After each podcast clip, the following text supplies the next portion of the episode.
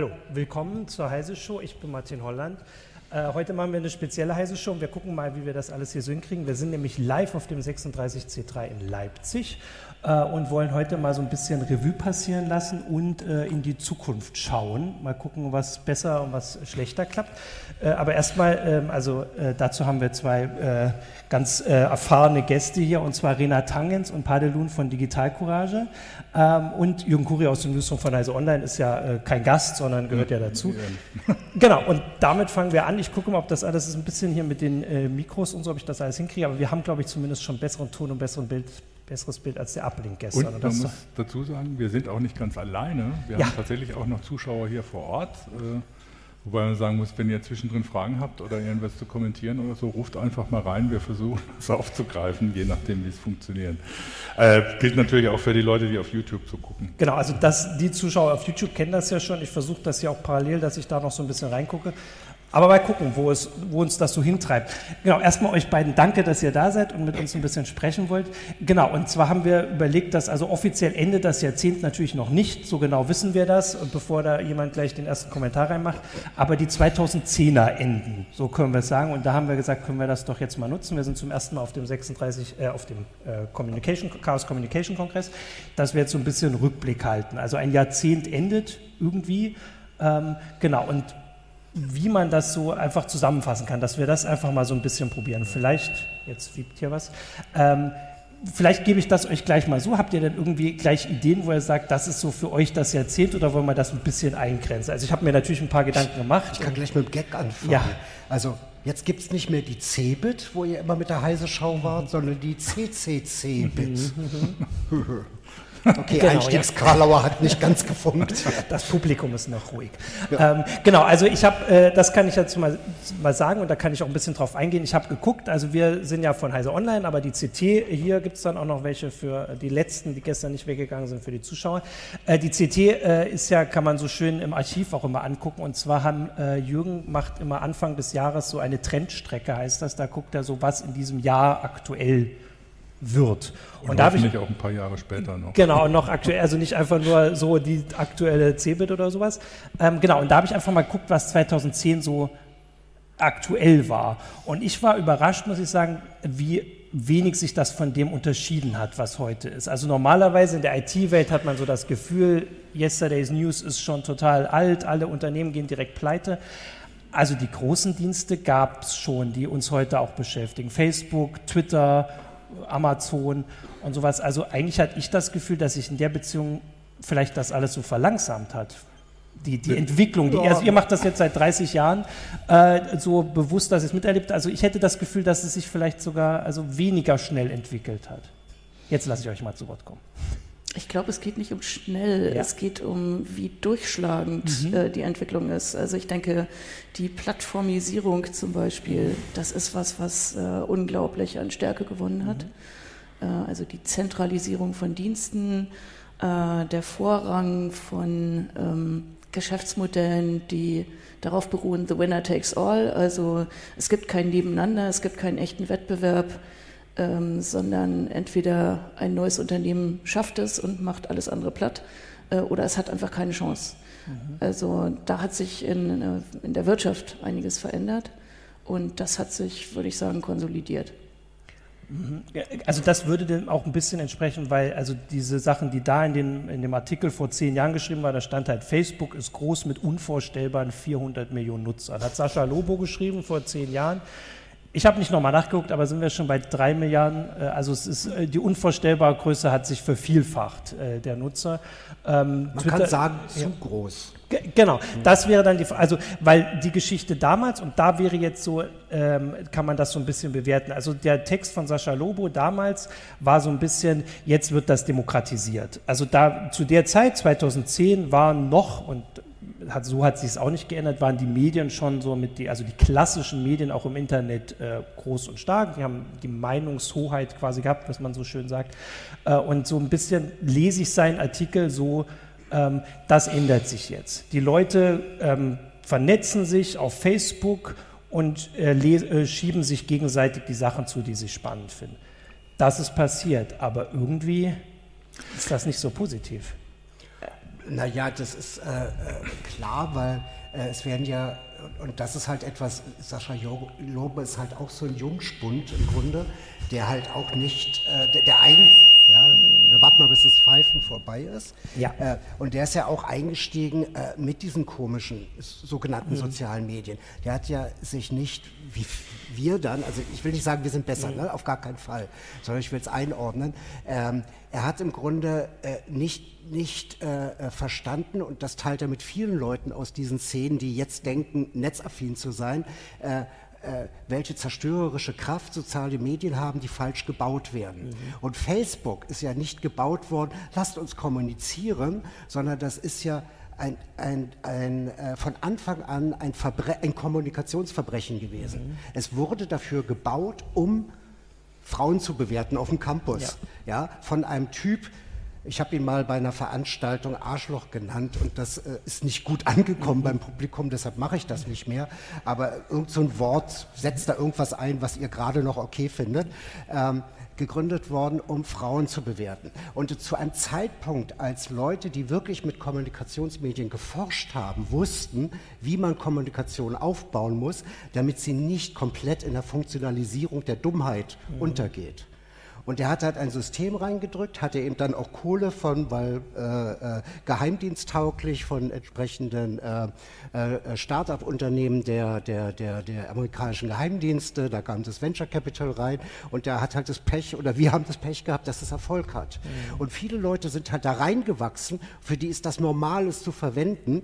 Ja? Stattdessen, eigentlich müsste man wissen, um Gottes Willen gar nicht, weil damit können wir nicht so kommunizieren, dass wir wirklich zu einem Austausch kommen. Mhm. Es kann nur zur Funktionalisierung kommen, weil das System an sich darauf angelegt ist, Empörung zu beschleunigen, dass Leute sich möglichst die ganze Zeit dran aufhalten, statt dass äh, das Instrument der Kommunikation ein Beiwerk unseres eigentlichen Lebens ist, mhm. wird es immer mehr Teil des, also wird es immer mehr das eigentliche Leben an sich, scheinbar zumindest. Wir kranken daran. Mhm. Und dadurch, dass es, wir solche falschen Medien haben, gehen auch unsere Gesellschaften zugrunde. Wobei, ähm, ich finde es bezeichnend, wie du das jetzt so beschreibst. Also gerade wenn ich mich vergleiche zu dem, was wir oder ich 2010 geschrieben oder gedacht haben, ähm, dann hat sich das Bild extrem gewandelt. 2010. Also ich würde sagen, Anfang des Jahrzehnts haben wir das alles noch so recht positiv gesehen oder so. Da ist was im Gange, da passiert was, das wird gut werden, da kommen wir damit voran. Das ist ein gesellschaftlicher Fortschritt, das ist ein persönlicher Fortschritt. Und das fing im Prinzip, wenn, man, wenn ich mir die Trendstrecke angucke von damals, fing ich an, das fing an tatsächlich mit den sozialen Netzen. Das ist eine Demokratisierungsmaschine, um es mal plump zu formulieren. Das Smartphone ist ein extrem praktisches Tool, das irgendwie uns das Leben erleichtert. Äh, äh welches ähm, Tool ist? Das Smartphone. Ah, Smartphone, ja, okay, das ne? kam ja dann auch ja, etwa genau, und dann, äh, äh, mhm. Das war 2010 noch immer so ein bisschen mit staunenden Augen betrachtet. Mhm. Ähm, und äh, man sprach davon, das Ende des PC-Zeitalters, was irgendwie alle, aber gut ist, weil man sich nicht mehr so richtig damit beschäftigen muss und, und so weiter und so fort. Ähm, das war so ein relativ optimistisches Bild, was ich da immer gesehen, was, was wir beschrieben haben, und es hat sich komplett gewandelt. Das Smartphone ist jetzt eine Überwachungswanze, das man mit sich rumträgt. Die sozialen Netzwerke machen die Gesellschaften kaputt und äh, keiner weiß mehr, wie die Computer funktionieren. Äh, das heißt, das ist alles nur noch Scheiße. Das, das ist irgendwie so, ein, so, eine, so, eine, Geschichte, die sich in den 2010er Jahren durchzieht. Dazu kommen natürlich so Sachen, wo man Anfang des Jahrzehnts noch gar nicht dran gedacht hat. Ich, Snowden, Überwachungsstaat, was da alles passiert ist. Mhm. Viele haben damals, als so anfing, gesagt, also ja, ist ja jetzt nichts Neues, damit haben wir alle gerechnet, aber jetzt hat man es tatsächlich mal schriftlich mhm. gehabt. Ähm, bis hin zu den Überwachungsgesetzen, die jetzt gemacht werden, was ja noch eine andere äh, staatliche Seite der ganzen Geschichte ist. Ähm, und wir stehen jetzt plötzlich Anfang der 20er Jahre stehen wir da und haben irgendwie so nur noch eine Trümmerlandschaft vor uns. Das kann es doch irgendwie nicht gewesen sein. Aber der Fehler steckt von Anfang an drin, nämlich in dem Geschäftsmodell. Also äh, den Eindruck zu erwecken, äh, es gäbe alles gratis. Ähm, und Facebook sagt, wir werden niemals Geld nehmen. Mhm. Ähm, das kann man auch eher als Drohung verstehen. Das heißt, wir werden euch immer als Produkt betrachten. Wir werden immer äh, darauf äh, angewiesen sein, eure Daten auszuwerten und sie an unsere zahlenden Kunden, nämlich die Werbekunden, zu verkaufen oder die, die Meinungen beeinflussen wollen. Und ähm, wir haben das von Anfang an gesehen. Ähm, das hat mit unserer Geschichte zu tun. Wir haben nämlich schon Ende der 80er Jahre angefangen, äh, Kommunikationssysteme aufzubauen, nämlich Mailboxen, damals noch alles textbasiert, ähm, wo nicht nur E-Mail ausgetauscht wurde, also persönliche Nachrichten, sondern auch News, äh, wo man zum ersten Mal veröffentlichen konnte, ohne einen Verleger zu haben. Und ähm, es war aber völlig klar, wir können dieses System nicht alleine finanzieren, äh, sondern alle Leute, die das System benutzen, zahlen damals mhm. fünf oder zehn D-Mark. Und äh, damit haben wir geschafft, das System zu finanzieren. Und damit gehörte es aber auch allen ein bisschen. Ja. Und äh, das macht einen sehr großen Unterschied, wenn man dann darüber auch äh, sich mit den Leuten verständigen muss. Äh, was wollen wir eigentlich? Mhm. Ähm, und ähm, äh, das ist der eine Punkt, also die Ökonomie.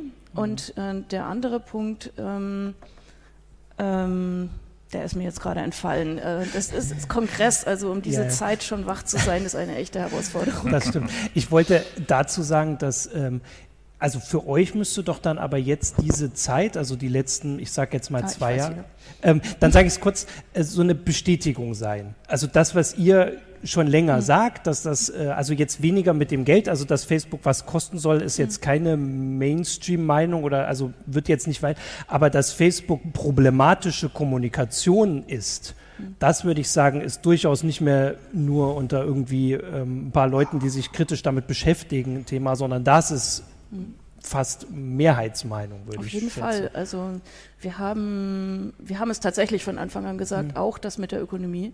Äh, weil wir diese Erfahrung mit den selbstverwalteten Netzen mhm, eben hatten, genau. mit den Bürgernetzen. Und äh, wir haben, äh, also wir können uns, äh, ihr habt so als Chronisten mit dem Heise-Ticker ja eigentlich einen guten Überblick, mhm. so was dann wann passiert mhm. ist. Da seid ihr auch besser als wir. Also. ähm, wir haben so zum Entlanghangeln die Big Brother Awards, mhm. die wir seit dem Jahr 2000 verleihen. Und das ist auch immer so ein, so ein ähm, Anzeiger, so ein, so ein woran man sehen kann, was gerade zu der Zeit gelaufen ist. Und wir haben 2011 schon äh, Facebook einen Big Brother Award mhm. verliehen. Ähm, wo Leute das noch total cool fanden und wo Leute dachten, es gibt so einen Automatismus von ähm, alle können alles machen und dann demokratisiert sich das schon von mhm. selber. Äh, das ist, äh, glaube ich, derselbe Trugschluss wie ähm, wir bringen irgendwie Marktwirtschaft, wir bringen äh, äh, in ein Land und dann entwickelt sich da auch die Demokratie schon von selber. Und das können wir inzwischen in vielen Ländern sehen, dass das nicht der Fall ist, mhm. sondern sich äh, ausgesprochen negativ entwickeln kann. Und dann wäre jetzt die Frage, also wenn, äh, wenn man das sich so anguckt und quasi schon die, die grundlegenden Fehler identifiziert hat, auch schon vor einer Weile, dann könnte man ja auch sagen, das muss sich, das müsste man anders machen, zum Beispiel um, also Facebook hat ja inzwischen gerade, also wie ich das auch bei unseren Lesern mitkriege, wirklich keinen guten Ruf und wenn überhaupt Leute noch drin sind, dann so, ja, man muss halt, weil die Familie da ist. Mhm. Also zum Beispiel wäre jetzt ja die Möglichkeit, wenn man sagt, man macht eine Alternative, die ähm, also weil dieses Bedürfnis scheint ja da zu sein. Also Facebook war auch durchaus deswegen auch erfolgreich, weil es ein Bedürfnis scheinbar erfüllt Nein, hat. Auch, auch ich sage jetzt mal, ich, ich, ich, möchte mal einen Punkt der Selbstkritik ja. reinbringen, weil ähm, äh, wir, wir, wir sind ja sozusagen vom Internet überrollt worden. Wir hatten in Deutschland Mailbox-Netzwerke aufgebaut, haben mit Kommunikation gearbeitet und wir haben es aber nicht geschafft, ähm, äh, die Gelder heranzuholen, dass wir das auf die nächste höhere Ebene bringen wollten. Wir haben es noch nicht mal geschafft, den Leuten äh, vernünftig Mailinglisten anzubieten, damit sie sich in ihren Gruppenvernetzungen mhm. gut machen konnten, so dass das halt einfach verwendet wurde. Wir waren halt einfach zu dem Zeitpunkt schon völlig ausgepowert. Wir haben mit kein Geld äh, gearbeitet, gepowert, Treffen gemacht, wirklich Netze demokratisch aufgebaut. Wir hatten allein drei Systembetreibertreffen im Jahr, allein nur für ein, eins dieser Netze.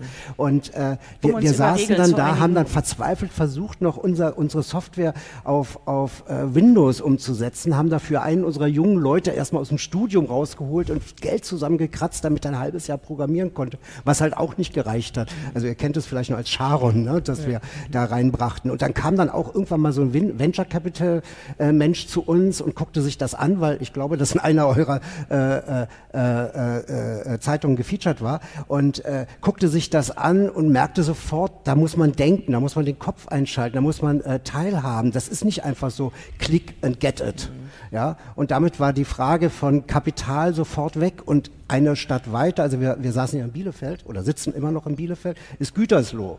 Ja? Und Bertelsmann hat sich zwei unserer Leute raufgekauft, also sehr, sehr früh, haben dann äh, sich in die Halle 2 mit einem riesen Messestand gestellt und Internet gemacht.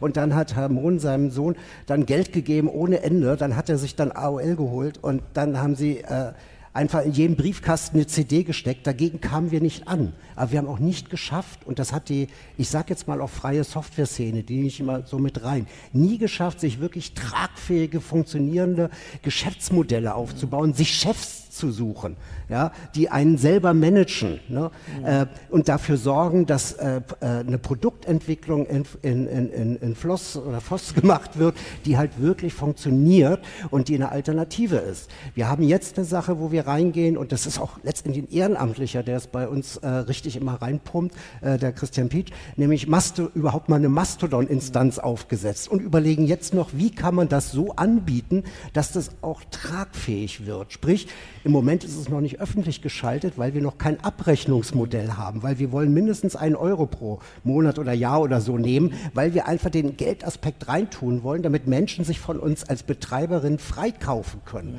damit sie eben genau nicht nett zu uns sein müssen, wenn sie unsere Sachen nutzen wollen. Und das sind halt Sachen, da würde ich mir, da würde ich mir wirklich echte Förderung wünschen, dass wir die Projekte wirklich aufbauen, die dann eben auch tragfähig sind und funktionieren können. Aber darf ich, also wenn ich so ein bisschen widersprechen darf. Also zum Gerne. einen, weil du Open, Source äh, angesprochen ja. hast, mhm. also die haben ja tragfähige Geschäftsmodelle entwickelt. Ich meine, ähm, bis hin dazu, dass man sagen muss, also Firmen wie Red Hat oder so, die jetzt mhm. inzwischen zu IBM gehören, ähm, zumindest die Gründer haben damit äh, ausgesorgt äh, und haben aus Open Source ja. tatsächlich ein vernünftiges Geschäft. Es sind auch tragfähige Software dabei mhm. entstanden, die mhm. inzwischen einen Großteil des Internets betreibt. Auf, und auf der anderen Seite, mhm. auf der anderen Seite gibt es natürlich das mhm. Problem, ähm, wenn, wenn, du Mastodon ansprichst oder ähnliches, mhm. es gibt ja, gab ja schon x Versuche gegen mhm. Facebook oder Twitter irgendwie so andere soziale Netze zu setzen. Und äh, wenn man, wenn man sich das anschaut, um es jetzt mal auf eine andere Ebene noch äh, zu heben oder so, es wird sehr viel darüber diskutiert, warum Google scheiße ist, mhm. aber alle Leute benutzen Google-Handys, äh, mhm. wenn sie nicht bei Apple sind oder so, weil das, das einfach so einfach ist und so ja. praktisch. Und das hat, das hat, hat, ich glaube, das ist nie ein Problem von Geschäftsmodellen, sondern dass das irgendwie nie richtig funktioniert hat. Darf ich gerade erst reden? Ihr könnt okay. beide widersprechen. Ja, okay. ähm, eine Sache dazu. Ich habe jetzt ein, auch einen Fehler gemacht in meinen Sachen. Ich habe gesagt, diese freie Software-Szene. Was ich nicht gesagt habe, und ich habe noch gesagt, sie müssen sich Geschäftsführer suchen, die sie managen. Mhm. Es geht halt weiter. Es ist halt nicht nur die Software es ist auch das, was dazukommt. Die Abteilung, die sich um Marketing, um Grafik, um Verkauf, um Überlegung, wie etwas überhaupt äh, gemacht werden muss, damit ein Techn Techniker, der gerne programmiert, das so umsetzt, dass Menschen es überhaupt verwenden können. Wir gehen in dieser Szene oft davon aus, jemand programmiert was, so starten so Projekte, ja, dann, dann finden Leute toll, versuchen, wie kann ich das verwenden, statt dass umgekehrt gedacht wird, was brauche ich eigentlich und wie mhm. muss es umgesetzt mhm. werden. Das fehlt mir. Ja, wir haben ein äh, äh Softwareprojekt, das heißt CiviCRM, wo wir extra einen Verein gegründet haben, damit ähm, äh, äh, Geld zusammenkommt, um das, um zumindest die deutsche Lokalisierung dafür machen. Und ich sehe, wie extrem schwer das ist, mhm. äh, voranzubringen. Aber ich will jetzt ähm, dich nicht wegquatschen. Ähm, drei Punkte. Ähm, der eine, der mir auffällt bei freier Software, ist ähm, dass da offenbar nicht die Ressourcen oft freigemacht werden für äh, gute Ergonomie. Also äh, die Software ist zum Beispiel ist also oft grottig anzuschauen, grottig zu benutzen. Ähm, auf einem Kongress gab es mal das Motto Works for Me. Und das scheint auch ein Motto von vielen Programmierern zu sein. Wenn es für mich funktioniert, ist es super. Ähm, ist ja Open Source, mach doch selber, wenn es dir nicht passt. Ähm, meine Freunde benutzen das, alle, die cool genug sind und wenn du das nicht bist, dann hast du halt Pech gehabt, dann kannst du meine Software halt nicht benutzen. Und ich will auch gar kein Geld dafür, denn dann würde ich ja Verpflichtungen eingehen, das Ding weiter äh, zu warten, Updates zu veröffentlichen und so weiter, habe ich gar keinen Bock drauf. Und äh, mit der Haltung, glaube ich, sind wir schlecht bedient. Ähm, ich würde mir wünschen, dass an der Stelle eine professionellere Herangehensweise sich ausbreiten würde, um auch ähm, Konventionen bei der Softwareentwicklung einfach vom Aussehen her, von der Bedienbarkeit, wo finde ich was, ähm, dass das tatsächlich, äh, dass darauf Wert gelegt wird. Hm. Darf Und ich gerade mal ein Beispiel bringen? Lass mich ganz, ich habe nämlich ein ganz tolles Beispiel. Ihr habt ja gerade bemerkt, dass ich, ich hatte keinen Ton auf dem Kopfhörer. Dann sagte man mir, du musst da drehen. Dann habe ich alle Knöpfe ausprobiert, außer die, wo ein roter Punkt drauf war, weil rot heißt Nein. Das war aber der Lautstärkeregler für den Kopfhörer. War das verständlich?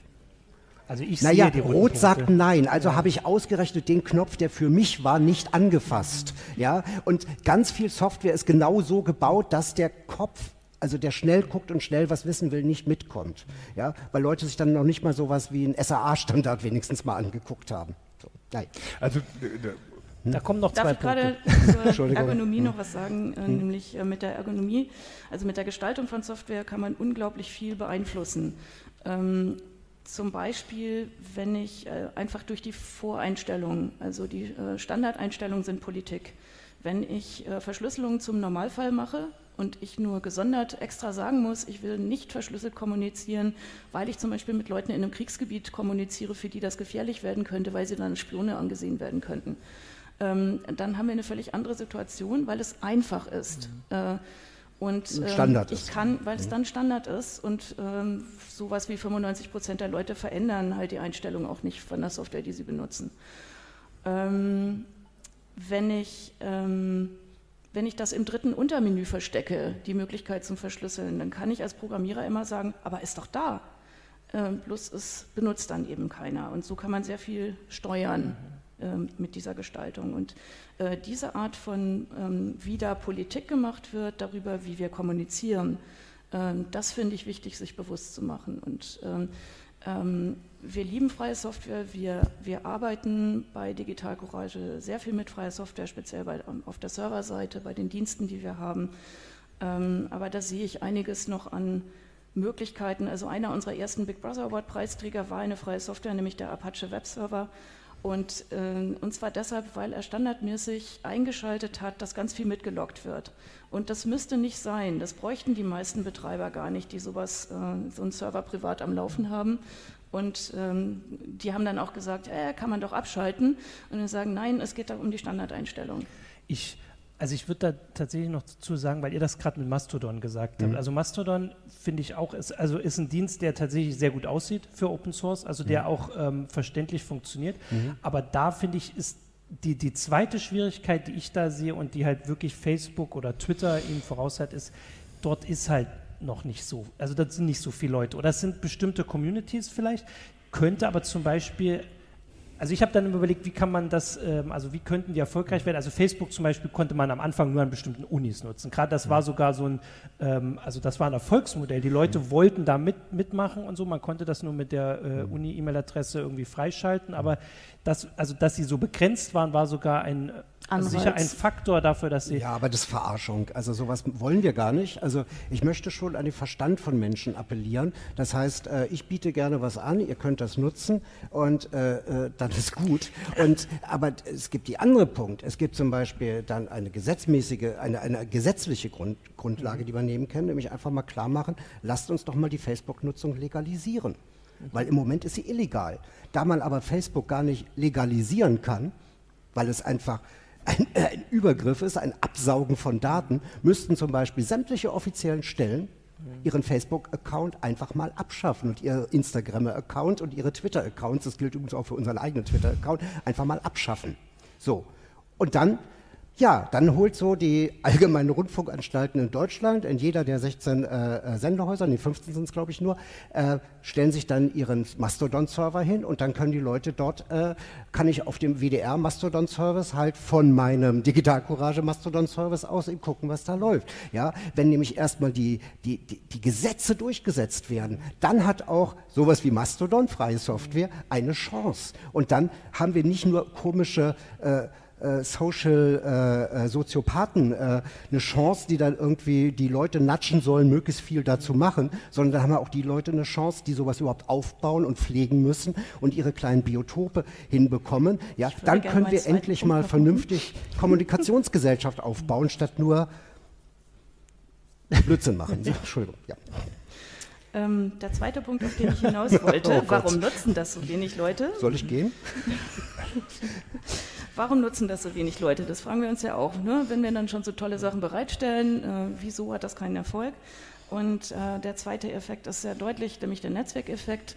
Ähm, das ist halt nicht eine, eine Sache, die ich standalone benutzen kann und die dann toll ist oder nicht, sondern das ist was, was zum Kommunizieren da ist. Und äh, der Wert von so, einer, äh, so einem Dienst nimmt halt zu mit äh, den Leuten, die ich darüber erreichen kann. Und wenn ich dann auch meine computerunkundigen Verwandten irgendwo sonst wo erreichen kann, dann ist das halt ein Wert. Und äh, dieser Netzwerkeffekt, ähm, den, da müssen wir ran. Und äh, deswegen finde ich enorm wichtig den Punkt nicht nur Datenportabilität, das wird ja sehr oft gefordert. Also ich kann dann zu Facebook gehen und kann sagen, hey Facebook, gib mir alle meine Daten, die ich da bei dir jemals eingegeben habe, dann kriege ich die auf einer CD oder was auch immer äh, und kann die woanders theoretisch dann einspielen. Aber darum geht es doch gar nicht. Es geht ja nicht um die Bilder, die ich da selber mal reingespielt habe, sondern es geht um die Beziehungen, die, mein eigenes soziales Netzwerk zu anderen Leuten. Und das muss ich mitnehmen nehmen können. Ähm, und damit das möglich ist, dafür muss tatsächlich was an den Schnittstellen gemacht werden. Dafür brauchen wir offene Schnittstellen, wir brauchen Interoperabilität.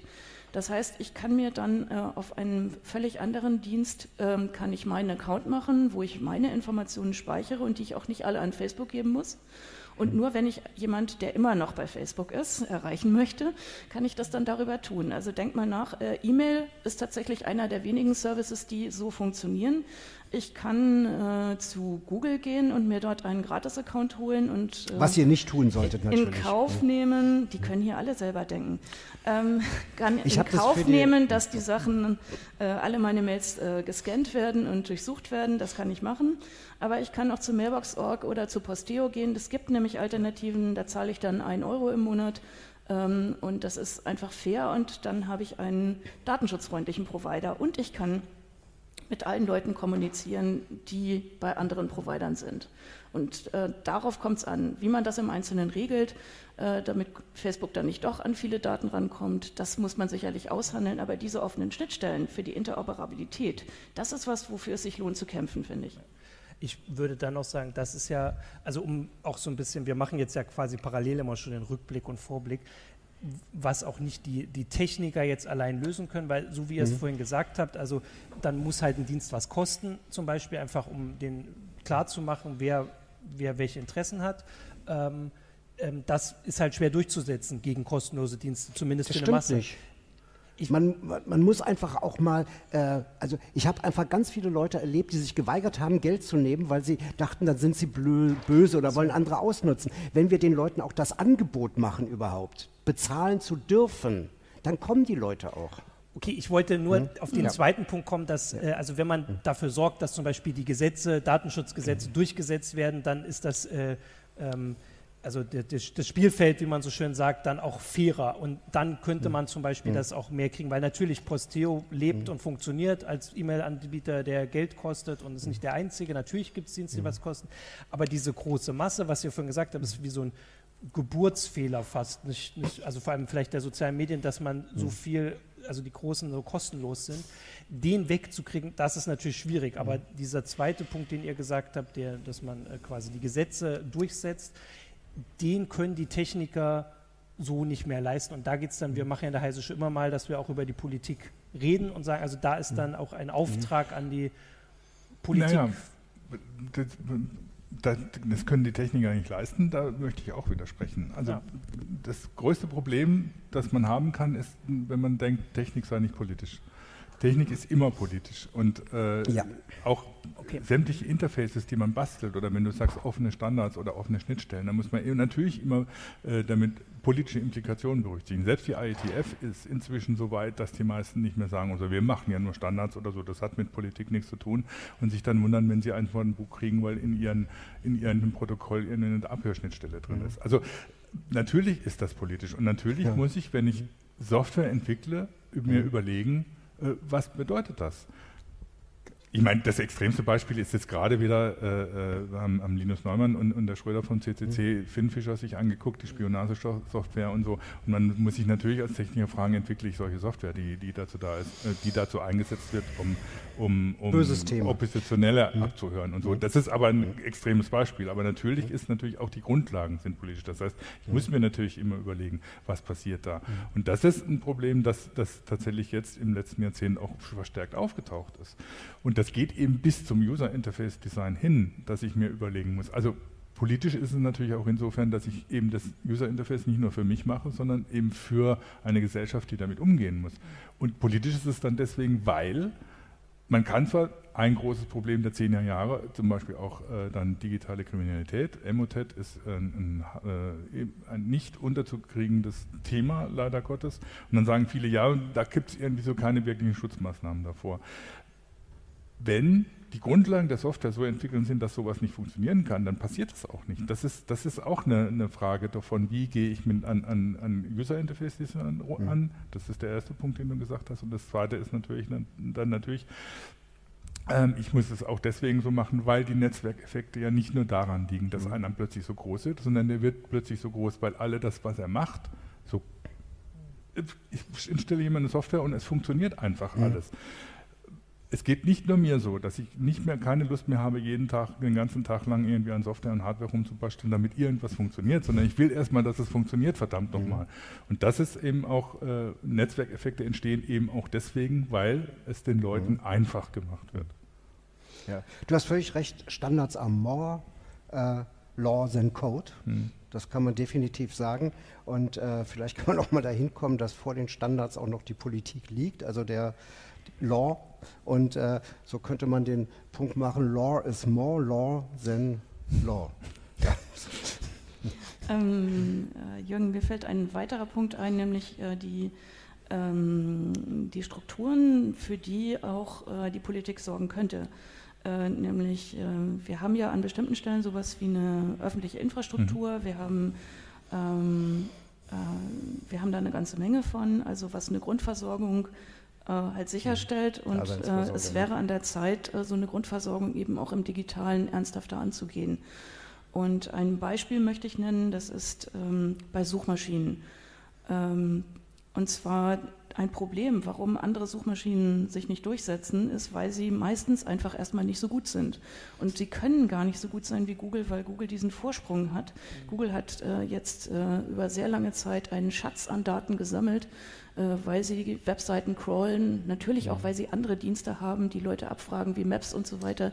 Die haben Android, die wissen, wo sich die Leute aufhalten. Äh, mhm. Die können einfach wahnsinnig viel zusammenbringen. Lass mich bitte den Gedanken einmal zu Ende bringen. ähm, und ähm, diese, diesen Vorsprung aufzuholen, ist für ähm, stellen wir uns junge, smarte Programmierer vor, die tolle Ideen für äh, Suchalgorithmen haben, ähm, für eine Spezialisierung für irgendwas, die haben wenig Chancen, weil sie diesen Datenschatz nicht besitzen.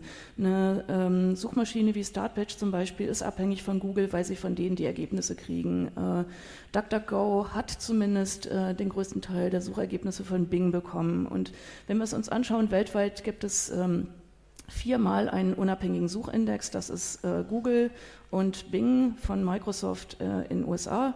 Und dann gibt es Baidu in China und äh, Yandex in Russland. Und die beiden letzteren wissen sehr gut, warum sie einen eigenen haben. Es geht nämlich nicht nur um Geschäfte machen und irgendwie was anbieten, sondern so eine Suchmaschine ist ein Machtinstrument, ein, ein wirklich großes Machtinstrument. Äh, denn man bestimmt dort, was relevant ist mit den ersten zehn äh, Suchergebnissen kann man Themen setzen. Man kann Politiker unmöglich machen, die gerade ein Gesetz einbringen wollen im Parlament, indem man irgendwelche Gerüchte über sie streut, äh, Suchvorschläge macht. Äh, bekanntes Beispiel, Bettina Wulff wurde als weiteres dann Escort-Service angeboten und dann denkt man so heute, huch, was ist das denn? Das klingt ja interessant, da klicke ich mal drauf und schon hat man diesen Effekt weiter verstärkt und so kann man Menschen unmöglich machen ähm, und damit verhindern, dass sie bestimmte vielleicht auch gute Dinge tun. Ähm, Ausweg dazu wäre eine ähm, öffentlich-rechtliche Infrastruktur, nämlich einen Suchindex. Also ich finde, Europa braucht einen eigenen Suchindex. Nicht eine europäische Suchmaschine, sondern wir brauchen einen Suchindex. Ähm, das heißt, wir brauchen wirklich von der EU einmal, dass die richtig Geld in die Hand nehmen, Rechenzentren bereitstellen und Webseiten crawlen und schauen, und, welche anderen ja, Dienste. Ja, eins noch, es geht ja nicht nur darum, das Web zu crawlen, crawlen äh, sondern es geht auch darum, Verträge zu machen mit Leuten, die wieder Daten zuarbeiten. Also es ist nicht nur, da ist was, ich hole das, sondern ich mache Verträge mit der Deutschen Bahn, mit denen, mit denen, mit denen. Das gehört mit dazu. Also bitte da ein bisschen äh, äh auch, auch weiterdenken, dass wir da nicht ausrutschen und nur äh, äh einen glitschigen Index haben. Dieser Suchindex jedenfalls könnte dann von irgendwelchen kleinen Firmen in Europa halt verwendet werden, gegen Gebühr oder auch nicht. Ähm, ich wünsche mir da nicht eine staatliche, sondern eine öffentlich-rechtliche Infrastruktur. Und das wäre eine Möglichkeit, dass tatsächlich endlich mal kleine innovative Unternehmen eine Chance haben. Das, was jetzt passiert ist, dass zum Beispiel der Google Campus, in, äh, der da in Kreuzberg gebaut werden sollte, äh, der möglicherweise auch immer noch kommt, sie wollen nur den Protest jetzt ein bisschen runterdimmen, ähm, was da passiert ist, dass dann äh, junge, smarte Leute äh, halt anfangen, irgendwas zu entwickeln und wenn das dann erfolgversprechend aussieht, dann wird es von Google aufgekauft. Das nenne ich Brain Drain. Das ist mhm. nicht das, was wir uns wünschen, dass wir eine unabhängige IT-Entwicklung bekommen und unter anderen Voraussetzungen nicht permissionless Innovation, also äh, Digitalisierung first, Bedenken second, sondern ich wünsche mir, dass wir europäische Werte, Persönlichkeitsrechte, Pipapo, dass wir das mit einbauen äh, in die Software, in die Dienste, ja, die wir Alt, anbieten. Ja, Peter Altmaier als Wirtschaftsminister meint es durchaus gut, aber er hat es überhaupt nicht verstanden und macht was das betrifft, Startup-Förderung, Kultur und so, alles falsch. Also Gaia X hm. ist jetzt ja angedacht ne, mit der europäischen Cloud, hm. das vielleicht auch in Ausblick, äh, ist ja erstmal eine nette Idee, aber was die sich da vorstellen, ist ein europäischer Datenraum, wo dann eben Daten zusammengeschmissen werden und dann kann man sich da ja bedienen, weil wir sind doch alle in Europa und dann kann man doch einfach alles nehmen. Und äh, wenn ihr Friedrich Merz mal verfolgt habt, der hat gerade ähm, der Welt erzählt, dass äh, Deutschland droht, Datenkolonie von USA und China zu werden. Und äh, um das zu beheben, müssen wir diese lästigen Dinge wie Datenschutz und Persönlichkeitsrechte jetzt einfach mal beiseite lassen. Okay. Ähm, wobei ich da noch anmerken muss, das finde ich sowieso ein bisschen sehr schräg, dass plötzlich in diese Datenschutzdiskussion so nationalistische Töne reinkommen. Denke, also was soll das denn jetzt schon wieder? Ähm, wo plötzlich mit, mit Argumenten, die erstmal sehr vernünftig scheinen, scheinen dann plötzlich irgendwie so äh, das Deutschlandnetz oder was weiß ich was, was da für komische Vorstellungen teilweise rumschwirren, äh, propagiert werden, die ähm, wo, man, wo, man, wo dann plötzlich technische Entwicklungen als Grundlage für, für rassistische und nationalistische Töne gewählt werden, das finde ich eine extrem seltsame Entwicklung, die es dabei gibt. Ich, ich würde das gerne unter einen größeren Punkt stellen, den ich mir auch aufgeschrieben habe, so ein bisschen. Wir sind jetzt ja so hingekommen zur Politik. Darf ich gerade noch auf, okay, auf, auf Jürgen ja. antworten, äh, weil man muss ein bisschen aufpassen, weil man könnte ja auch das Euro, der europäischen hm. Gedanken als quasi was Nationalistisches hinstellen, aber ähm, tatsächlich ist es so, dass wir in, in vielen sogenannten konservativen Kreisen äh, noch so eine sehr verankerte Deutschlanddenke haben, weil hier haben sie ihre Machtklüngel. Äh, äh, ja, dass aber längst Entscheidungen äh, auf europäischer Ebene gemacht werden und wir da im größeren, in einem größeren Bogen denken müssen und auch begreifen müssen, dass es tatsächlich eine, eine, ein, ein kleine Art Wirtschaftskrieg, gerade von Russland, von China, von USA, gegen dieses große Konglomerat Europa gibt, was man ja gerne ausbeuten möchte.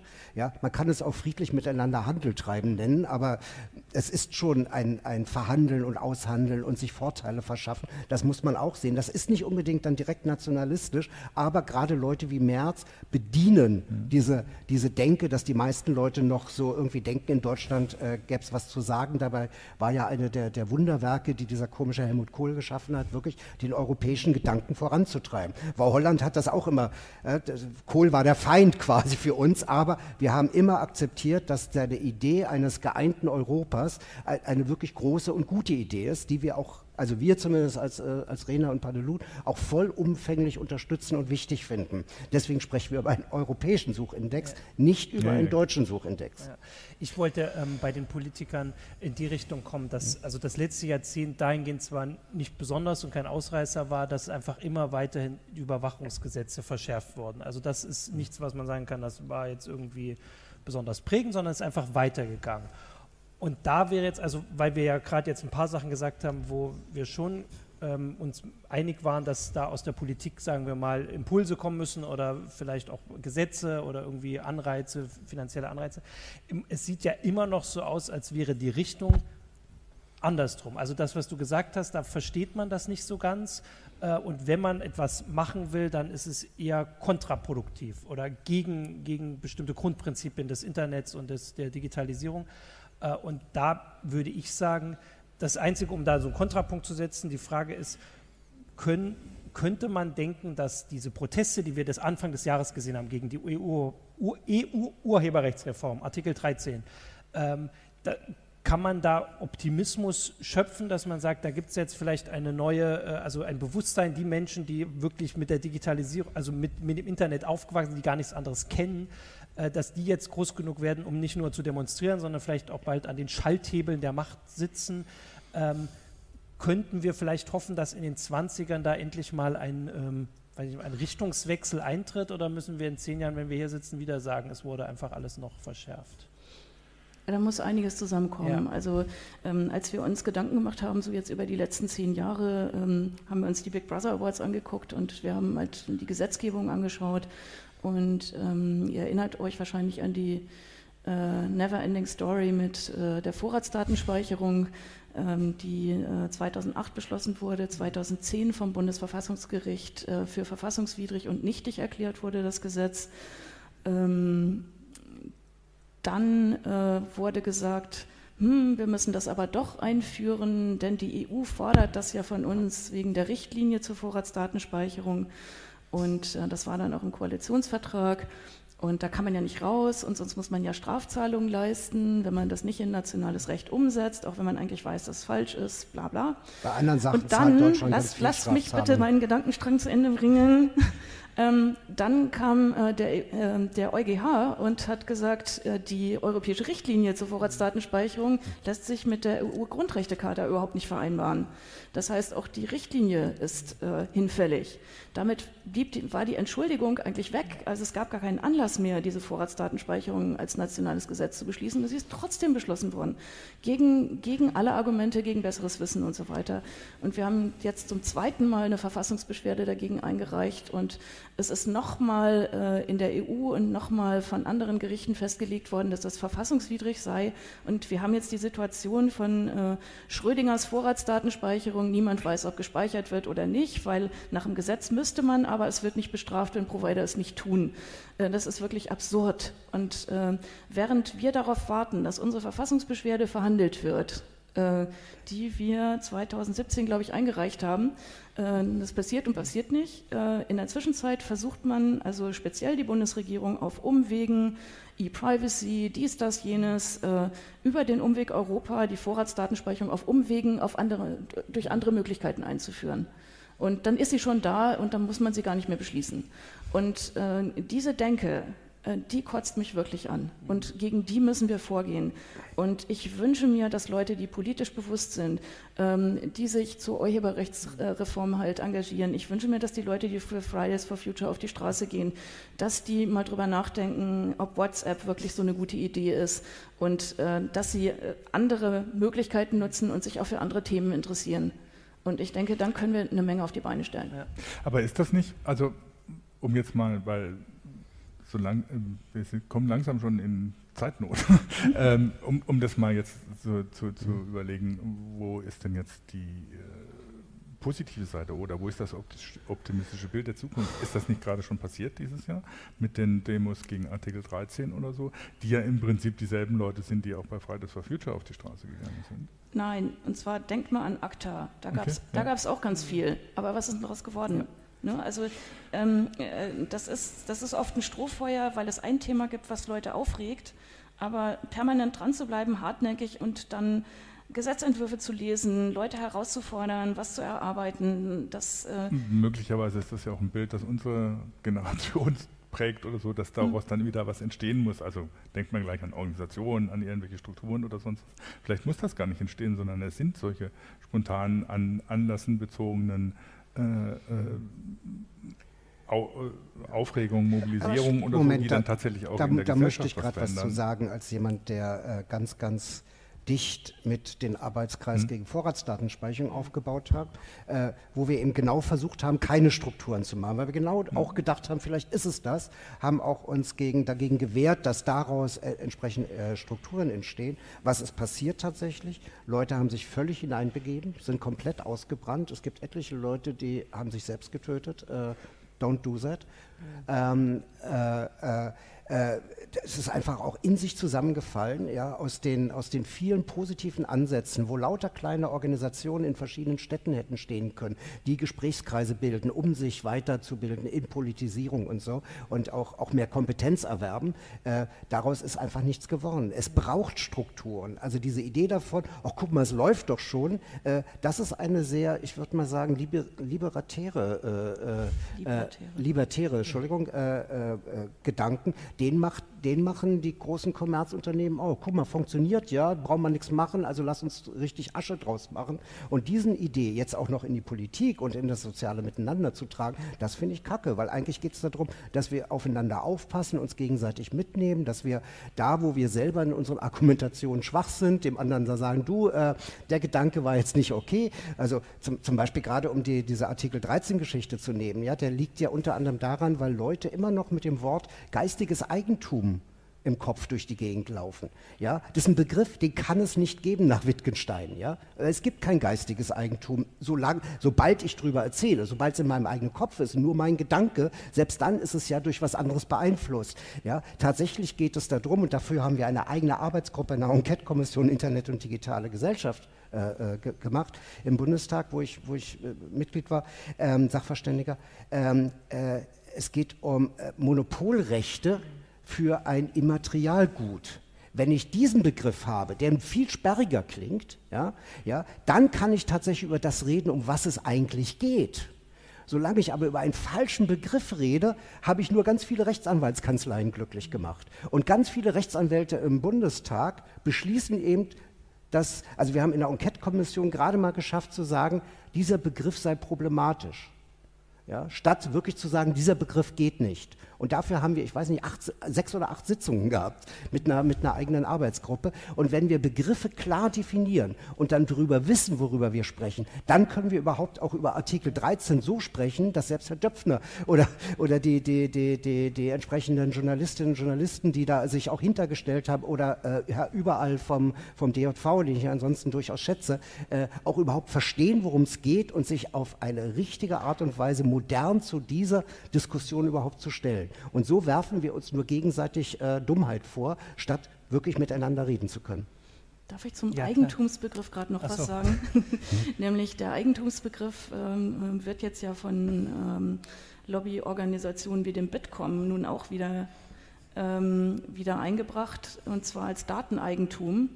Ähm, und das klingt ja auch so toll, meine Daten gehören mir und das mhm. spricht Leute an und die denken, oh, das ist ja toll, äh, das ist richtig. Und sie verstehen dabei nicht, dass der Begriff des Eigentums viel schwächer ist als die Persönlichkeitsrechte. Denn Eigentum, da kann ich schlampig mit umgehen. Ich kann das verlieren, ich kann das verschenken, ich kann es irgendwo liegen lassen, ich kann es verkaufen, wenn ich nicht kapiere, welchen Wert das eigentlich hat. Ähm, und ähm, an der Stelle müssen wir uns dagegen verwehren, dass dieser Begriff verwendet wird. Und ganz großartig finde ich, es hat eine äh, Datenethikkommission gegeben, die haben in diesem Jahr ihren Bericht abgegeben. Äh, der hat sowas wie 500 Seiten. Ähm, ich kann den wirklich empfehlen. Da haben Leute mit sehr viel Geist dran gearbeitet und diesen Begriff des Dateneigentums haben sie dort komplett ja. ähm, niedergemacht. Und das freut mich wirklich, weil es ein offizieller Bericht ist, äh, der auf ähm, äh, auf, im Auftrag der Bundesregierung erstellt wurde. Okay, da, wir sind jetzt, wir ähm, weichen ja immer oder wir geraten immer vom Weg ab, aber wir haben ja auch nicht so wirklich ein, äh, ein festgelegtes Ziel, wo wir hinlaufen wollen. Aber ich wollte trotzdem, also ich würde mal zusammenfassen, dass wir uns nicht so ganz einig sind oder zumindest nicht so ganz abschätzen können, ob diese, diese Protestbewegung, die es jetzt dieses Jahr gab, und zwar in, in verschiedene Bereiche, die aber von jungen Leuten, da muss ich jetzt auch schon so sagen, getragen wurde. Also Fridays for Future ist mhm. weiterhin auch ähm, ein politisch wichtiges Thema, aber die Artikel 13 Demos, die sind, äh, also an die erinnern wir uns noch, aber da ist nichts draus entstanden jetzt. Die haben auch, sind auch gescheitert. Da ist ja mal die Gefahr, dass dass das ähm, desillusioniert und eher mhm. abschreckt bei der nächsten Demo. Also dass man noch nicht sagen kann, ob das jetzt äh, eine äh, das Opti äh, Grund für Optimismus gibt, den wollten wir ja so ein bisschen suchen in der Sendung, dass wir schon sagen können, also dieses Jahrzehnt wirkt mhm. irgendwie so ein bisschen negativ und pessimistisch, so wenn man ja. zurückblickt auf die Hoffnungen, die am Anfang standen und wie wir mhm. jetzt hier so irgendwie zurückblicken. Ja. Also, äh, also dass das kein, kein Grund für Optimismus, den, aber es spricht doch nicht dagegen so rum. Den Optimismus, weiß ich nicht, den kann man natürlich in den Entwicklungen, die es in den 10er Jahren gab, erstmal nicht sehen. Also das 10, wenn ich auf, auf das 10er Jahrzehnt zurückblicke, mhm. dann denke ich schon, das war äh, in der Sinne, was, was äh, Bürgerrechte oder sonst was geht, schon eine ziemliche Katastrophe. Auf der anderen Seite, die technischen Entwicklungen, äh, die es gibt, lassen zumindest die Vorstellung äh, realistischer erscheinen, dass wir zum Beispiel äh, rein technologisch entfremdete Arbeit nicht mehr brauchen würden, dass wir technologisch in der Lage sind, kommunitäre Strukturen zu bauen, dass wir technologisch in der Lage sind, tatsächlich eine ganz andere Gesellschaft zu machen. Äh, das ist aber erstmal was, äh, wo man sagen muss, gut, das ist jetzt eine Geschichte oder so, wo man, mein Lieblingsspruch ist so, so ein bisschen in, in, in letzter Zeit, Marx wäre begeisterter Smartphone-User, ähm, weil die Entwicklung, die Technik, Produktivkräfte, wie man es früher mal genannt hat, eben tatsächlich ein anderes Bild der Gesellschaft plötzlich, plötzlich möglich macht. Ist es irgendwie realistisch, dass das auch tatsächlich mal wahr wird? Ja, also äh, ich bin da ganz voll. Ein anderes Bild der Gesellschaft, ja. Mhm. Äh, das erleben wir gerade dank AfD, das will ich aber gar nicht erleben. Also unser Claim von Digitalcourage ist ja für eine lebenswerte Welt im digital vernetzten Zeitalter.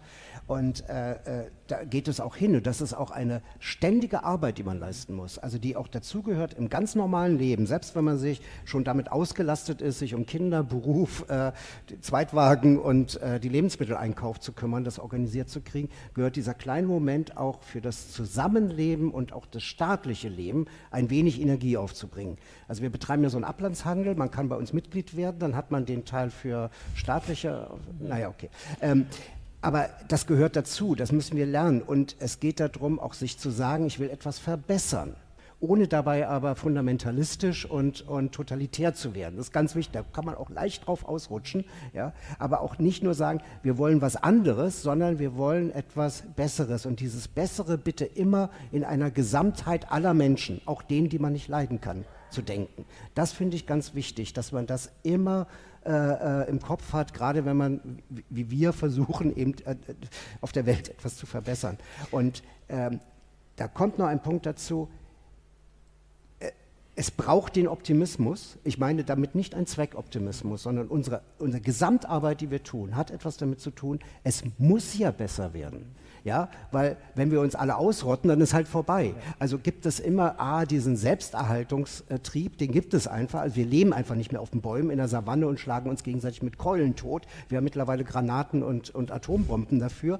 Und die haben auch durchaus dazu geführt, dass ich zumindest in, hier auf diesem Staatsgebiet ja, keinen Schießkrieg erlebt habe. Ja, das ist ein Fortschritt. Und das äh, äh, bringt mich durchaus dazu, positiv zu denken und auch zu wissen, wenn wir immer wieder auch reflektieren, solche Gespräche wie diese hier führen, dann wird es besser. Das braucht es. Immer wieder die gegenseitige Anregung und das gegenseitige Gespräch. Und damit meine ich nicht Gespräche über Netze und nur Medien, sondern auch das gegenseitige Gespräch. Und daraus entwickelt sich die positive und optimistische Einstellung, weil in der Analyse sieht es immer furchtbar aus. Also jetzt nochmal durchzugehen, was für neue Gesetze in die Überwachungsgesamtrechnung reingegangen sind, da kann man einfach jetzt noch so eine Personennummer kommen, ja oh, ja, aber ja, das kriegen wir auch wieder weg. Aber dafür müssen wir zusammenhalten und arbeiten und vielleicht mal, ich weiß nicht, wer von euch schon mit seinem Bundestagsabgeordneten überhaupt mal gesprochen hat oder den Namen von ihr oder ihm weiß, tut es einfach mal und geht auf entsprechende Veranstaltungen in euren Orten. Man kann tatsächlich eine ganze Menge ausrichten, wenn man eben diesen kleinen ich sage jetzt mal eine Stunde pro Woche für das Gemeinschaft und äh, äh die Politik äh, tatsächlich investiert, statt einfach nur für die Familie und sich selbst zu leben. Genau. Ich, Darf ich noch ja, einen Schritt zurückgehen gerade? Mhm. Ähm, ich würde nämlich gar nicht, wenn wir jetzt das letzte Jahrzehnt angucken, äh, zum einen gerne an Edward Snowden erinnern mhm. und das, was er äh, getan hat, äh, ohne an sein persönliches Schicksal dabei zu denken. Ähm, das verdient unseren Respekt. Ähm, ich habe gesehen, wie viele Leute es ähm, motiviert hat, erstmal was zu tun und wie demotiviert sie ähm, dann geworden sind durch unsere Bundesregierung, die nicht mal den Anschein erweckt hat, dass sie irgendwas aufklären oder abstellen wollte. Ähm, auf der anderen Seite sollten wir die, die ähm, Dinge, die wir erreicht haben, nicht uns kleinreden lassen. Und ich erwähne jetzt mal die ungeliebte Datenschutzgrundverordnung, die europäische, die Leute bürokratisch und nervig finden, aber Leute, die bewirkt tatsächlich was. Ähm, Kalifornien macht sich jetzt entsprechend nach dem Vorbild äh, eben auch eine Datenschutzverordnung ich habe auf einer Konferenz mit der Datenschutzbeauftragten von VisaCard gesprochen und die sagte, wir fanden jetzt äh, diese europäische äh, Datenschutzgrundverordnung fanden wir natürlich scheiße, ähm, hatten wir keine Lust drauf, aber nun ist sie da und dann setzen wir die natürlich um äh, und zwar global denn wir haben keine Lust auf unterschiedliche hm. Regeln. Und uns wird immer eingeredet, ihr koppelt euch ab, wenn ihr ne, in Europa da diese komischen Datenschutzregeln macht. Nein, das ist nicht so, das ist eine Qualität. Auch in anderen Ländern, also in den USA, finden Leute das nicht gut, wenn sie schlechter behandelt werden als EU-Bürger, äh, deren Daten halt verarbeitet werden. Und ich glaube, wir können an der Stelle auch mal was selbstbewusster sein und äh, sagen, lasst uns dafür sorgen, dass wir die, äh, dafür, dass diese Gesetze auch durchgesetzt werden. Also das ist nicht perfekt, werden uns da andere Sachen noch gewünscht, aber lasst uns dafür sorgen, dass sie durchgesetzt werden. Und da gibt es zum Beispiel das Projekt uh, Your Data Done Right äh, und äh, das bietet die Möglichkeit, an Firmen heranzutreten, auf ganz einfache Weise mit einem schönen User-Interface und dafür zu sorgen, dass die Datenschutzgrundverordnung eingehalten wird. Und da können wir alle was zu beitragen. Das kommt aber erst noch. Das, das kommt noch, ja? Mhm. ja. Genau. Oha, noch vier Minuten. Genau, achso, dann haben wir noch vier, weil ich wollte, also ich würde jetzt so ein paar Sachen noch äh, mal kurz erwähnen, die wir jetzt nicht geschafft haben, aber wir, also Bielefeld ist ja gar nicht so weit von Hannover, vielleicht holen wir das einfach nach. Also ich hatte mir natürlich noch aufgeschrieben, also Snowden und NSA-Skandal hatte ich schon noch aufgeschrieben, das hm. wäre allein was für eine Sendung, also Absolut. mal zu gucken. Das hat ja auch positive Konsequenzen dahingehend, dass, also wenn man vor, also vor zehn Jahren gab es glaube ich noch kein WhatsApp, sagen wir mal vor sieben Jahren WhatsApp, bei aller Kritik, wenn man mhm. gesagt hätte, dass WhatsApp mal Ende-zu-Ende-Verschlüsselung anbietet, mhm. und hm. zwar für alle, dann hätte man gelacht. Also als egal ob nun bevor oder nachdem Facebook mhm. es gekauft hat. Also dass sich da zumindest in diesem einen kleinen Bereich die Ende-zu-Ende-Verschlüsselung durchgesetzt hat. Mhm. Aber die Metadaten sind irgendwie. Genau, natürlich. Also, also es gibt äh, genug ja. Kritik, aber allein mhm. an diesem mhm. einen Punkt, äh, das ist ja eine der positiven Konsequenzen. Mhm. Und natürlich HTTPS war auch ein Thema, das, also ich weiß es ja bei Heise Online, mhm. wie, wie, schwer das war, das durchzu, äh, also rein technisch das äh, ähm, einzu, einzuführen. Äh, und das hat auch in dem Sinne positive Konsequenzen. Ich habe es vorhin im Auto, als wir darüber geredet haben, gesagt, manchmal die äh, kommen die einem, die sind einem nicht so präsent, weil man sie einfach so als selbstverständlich voraussetzt. Also ihr werdet immer schon gefordert, haben wir auch Verschlüsselung, Verschlüsselung mhm. überall. Und jetzt ist es da seit ein paar Jahren, also an vielen Stellen, noch nicht mhm. an ausreichend Stellen. Und dann setzt man das einfach so voraus und würde das gar nicht in eine Bilanz vielleicht aufschreiben, mhm. obwohl es mhm. tatsächlich eine große Veränderung ist. Die DSGVO hast du ja mhm. genauso erwähnt. Äh, ich hatte jetzt gerade noch äh, so ähm, aufgeschrieben, dass man vielleicht sagen kann, nach dem, was du vorhin gesagt mhm. hast, dass die 2010er eben auch gezeigt haben, man kann sich nicht zurücklehnen und es wird einfach besser. Das mhm. war ja so ein, so ein Bild, das, glaube ich, in den 90ern sich so, so durchgesetzt oder so verbreitet war, mhm. dass so das Ende der Geschichte, ab jetzt wird alles besser, die Bösen sind weg äh, und wie auch immer. Das hat jetzt gezeigt, man, man muss, also wir müssen uns mhm. weiter kümmern. Also ihr macht das und man kann das, man kann euch dabei helfen. Ähm, aber eben die DSGV auch gezeigt hat, dass man das dass man was erreichen kann. Und das, und natürlich, was sich auch gezeigt hat, äh, dass Wahlen was bewirken. Also die mhm. DSGVO hat, äh, also wurde von, äh, von dem Europaparlament beschlossen und das wurde vorangetrieben, glaube ich, von Jörg Albrecht. Mhm. Ähm, Jan, Jan, Philipp, Jan Philipp Albrecht. Ja. Mhm. Ganz und zwar macht euch klar, es gab 4000 Änderungsanträge ja. für diese Verordnung mhm. und äh, das Büro von Jan Philipp Albrecht hat geschafft, die auf 100 Themen zusammenzudampfen und die mit allen Fraktionen noch zu diskutieren, abzustimmen und das Ding durchzubringen. Wenn mhm. sie das nicht gemacht hätten, hätten wir keine Datenschutzgrundverordnung. Ja. In der nächsten Legislaturperiode hätte das nicht mehr geklappt. Und deswegen wehre ich mich dagegen, immer zu sagen, die da in Europa, die machen nur nur Scheiß und mhm. äh, die wollen doch nur Kohle machen. Und äh, da gibt es Leute, die sehr ernsthaft arbeiten und die sollten wir unterstützen. Ja. Aber man sieht bei der DSGVO und auch bei äh, anderen Sachen wie Vorratsdatenspeicherung, es ist eine Sisyphus-Arbeit. Ja. Aber wir wissen ja, dass wir uns Sisyphus als glücklichen Menschen vorstellen müssen. Also, wissen wir das? ja. Okay, guck mal, jetzt sind wir irgendwie, jetzt wolltest du die Sekunden hochzeigen, aber das ist so ein schönes Schlusswort eigentlich. Dann ja. würde ich sagen. lassen wir so stehen. Genau, das würde ich sagen. Jürgen. Als Schlusswort lassen wir das stehen und dann machen wir eben die paar Sekunden Frühschluss. Ich danke allen, die hier waren und oder wir danken allen, die hier waren und zugehört haben. Wir haben es jetzt tatsächlich nicht geschafft, ihr habt es mitgekriegt, wir hatten selbst genug Fragen und Antworten und Diskussionen darauf einzugehen. Aber ich habe es ja gerade schon gesagt, Bielefeld und Hannover sind gar nicht weit entfernt äh, und wenn wir das in Hannover machen, dann haben wir nur Johannes, der manchmal Hunger auf Mittag hat, aber dann soll er sich vorher was holen, dann können wir auch einfach länger weiterreden. Und dann holen wir das nach und machen das vielleicht auch mal zu den anderen Themen, die noch übrig geblieben sind. Also meine ja. Liste ist noch länger. Wir machen ein eigenes Sendeformat. Genau. Ja, Einmal im Monat kommen Rena und paar, oder nur Rena, wenn ihr was Vernünftiges haben wollt, nach genau. Hannover. Und jetzt ja. sind wir durch. Jetzt sind wir durch. Jetzt macht Mirko gleich die Sendung aus. Vielen Dank, viel Spaß noch auf, hier in Leipzig und ansonsten allen einen guten Rutsch. Und die nächste Heise haben wir gesagt, gibt es am 8. Oder, also 8. oder 9. Also nicht, nicht am Nicht am 2. Da kommen wir wieder rein. 3. Genau. Danke euch verdient. Ciao. Danke. Ciao. Tschüss. Ciao.